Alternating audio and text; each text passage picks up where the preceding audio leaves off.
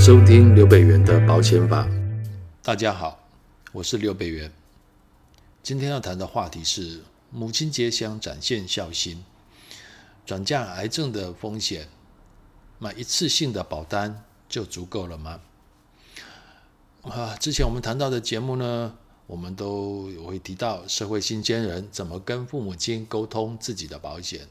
小子女如何强化自己的人身保障。但说来说去，这些主题都是以对自己的保单作为出发。那这一集呢，我们将带领你把目光放到母亲的身上。母亲用了大半辈子的青春为我们付出奉献，那下半辈子就应该由我们做子女的来为她多做考量了。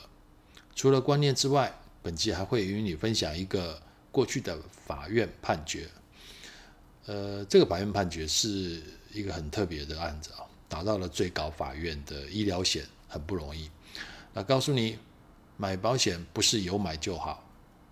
其中的细节要多加留意。母亲节快到了，子女想展现孝心，可能会想要为妈妈规划风险的保障，尤其年纪大，健康状况会逐渐的走下坡。只是子女会想到首要的考量，就是为了一些重大的疾病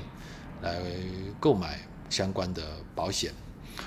所以为母亲来投保终身型的医疗险或防癌险啊，让她能够这辈子能够在医疗上呃不用再烦恼。但是呢，就如同我们过去在节目一直所强调的，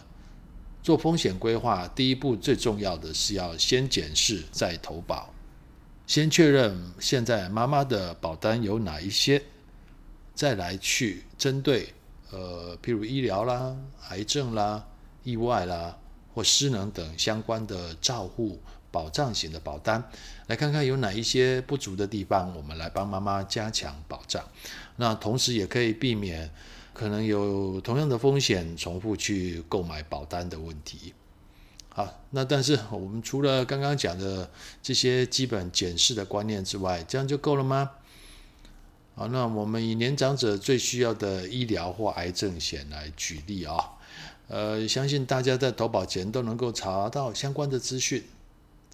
跟你说规划保额高、一次性给付的保单，可以来补贴治疗初期最需要用钱的时候。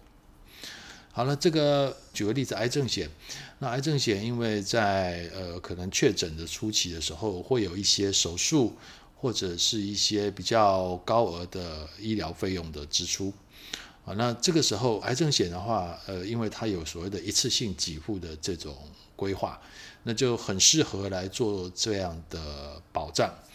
好，那但是我们还是可以常常听到有人抱怨说，哎呀，保单缴了一堆费用。结果事情发生的时候都没有赔，所以我们接下来就是要来聊一聊，说保险其实真的不是有买就好。嗯，其实，在风险转接的这个界面上，哈，可能要多加留意一些细节哦，尤其是在这个风险转转换的过程当中哦。那我们这边今天要介绍这个癌症险，其实很特别，刚刚谈到了，打到了最高法院。一般医疗险想要打到最高法院不容易，因为最高法院有上诉的一个金额的限制哦。如果印象没有记错，大概是一百五十万台币。啊，所以如果医疗险其实要累积到一百五十万台币的给付，其实呃不是那么的多啊。所以呃，在最高法院的案件中啊，比较少见医疗险。好，那这个案子的案情大概是这样的哦。那被保险人在大概民国一百年，他呃有输尿管、肾脏积水、膀胱小梁化、右肾与移行细胞癌哈呃这些状况住院了四次啊，执行了膀胱镜检查手术。呃，注意一下哈，他这个呃做了些什么东西是重点哦。那第一个哈膀胱镜的检查手术，检查手术。呃，第二个输尿管镜的检查手术，我要特别用检查要强调一下，来双 J 导管置入跟移除的手术。好了，当时呢，呃，这位女士她有一个防癌险的健康呃保险，还有一张是终身寿险附加的住院健康医疗保险。好，那他有向保险公司请求理赔，都被拒赔了。那保险公司为什么拒赔呢？呃，简单的来讲哦，来，那在癌症险的部分来讲哦，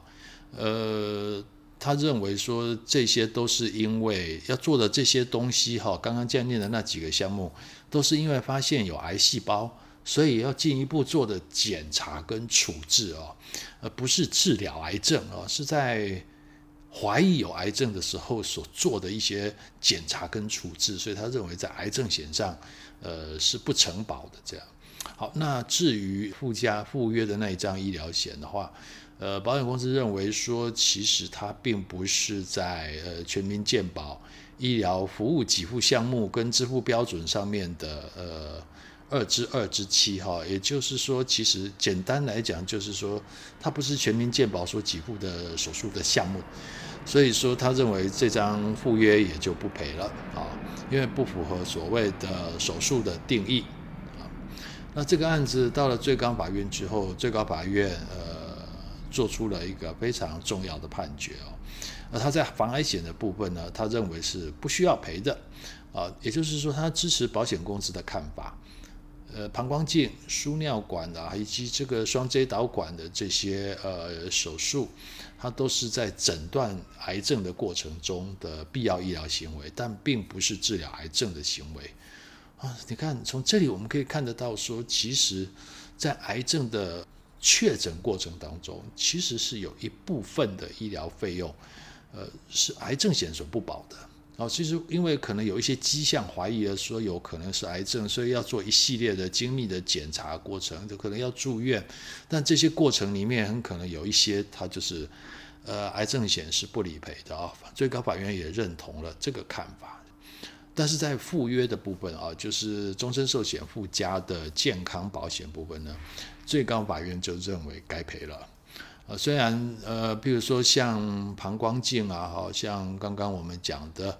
呃，有关于双 J 导管的这些手术呢，哈，移植或拆除这样，呃，它虽然呃不是全民健保呃上面所称的所谓的手术项目，但是法官认为说，不管它是不是健保上面所规范的手术项目，哈，重点在于这个医疗行为的性质是不是具有手术的性质，这才是重点。好，那尤其是这张保单，呃，其实它的条款上面有记载说，病患的手术和被保险人手术，如果他的项目不是在这个保单条款上面的那个手术表上面的项目的时候，那保险公司应该要参照这个手术表里面啊相当程度的外科手术来决定给付金额，也就是说。这个这次做的这个手术，虽然在手术表上没有去记载啊，没有再列在上面，但保险公司应该要去把它找一个跟它比较相近的一个表列上的手术，然后用那个手术的金额来赔给被保险人哦。好，也就是说，其实这张保单自己都讲说，其实手术的给付项目并不以这个呃附语表上面的手术项目为限这样。那既然是这样，不晓得保险公司为什么还要凹说他他不想赔这样，不太懂啊、哦。所以说这个案子打到了最高法院，最高法院这个部分应该是要给付的。好，所以说手术理赔的定义啊，在这张保单上面，既然没有把它绑死在健保的二至二至七所谓的手术的项目里面啊，那这个时候啊，法官认为就应该要有一些弹性的空间。啊，要去看他的处置行为是不是有手术的定义，是不是符合手术的一些性质，这样。好，所以呢，从这里我们可以了解到，其实。呃，一次性的癌症险的保险规划是正确的，但它却不是完整的风险规划啊。因为我们如果从癌症的角度来看的话，其实刚刚我们在这个案子里面看到有很多在确诊过程里面所支出的费用跟住院哈，都是不在癌症险的理赔项目。好，所以这个时候其实我们就需要一些实质实付的住院医疗险来协助。来规划这样的一个风险。好，那从这里我们可以知道说，其实从一个单纯的医疗行为转换成是某个特定的重大疾病的治疗，在这个转换的过程当中，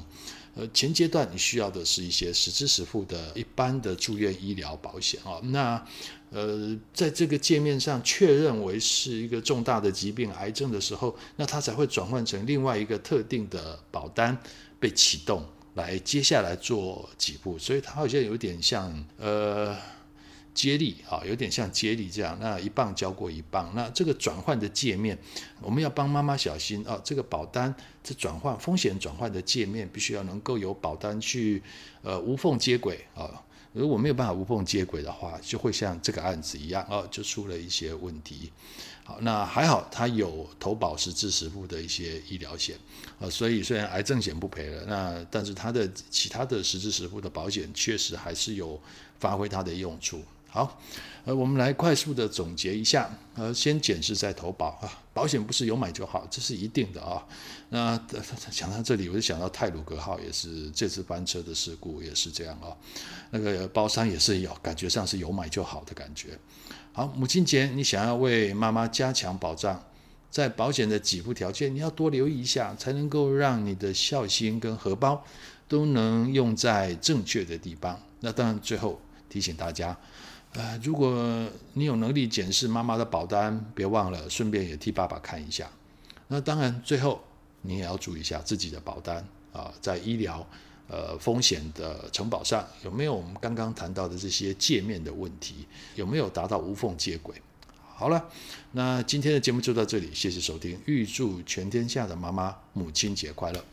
如果对本集的节目提到的一些主题啊，比如说新鲜人的保险问题、小资女的保险问题，你有兴趣，我们的收听链接都放在下面，你可以直接前往去收听。那我们下次再见喽，拜拜。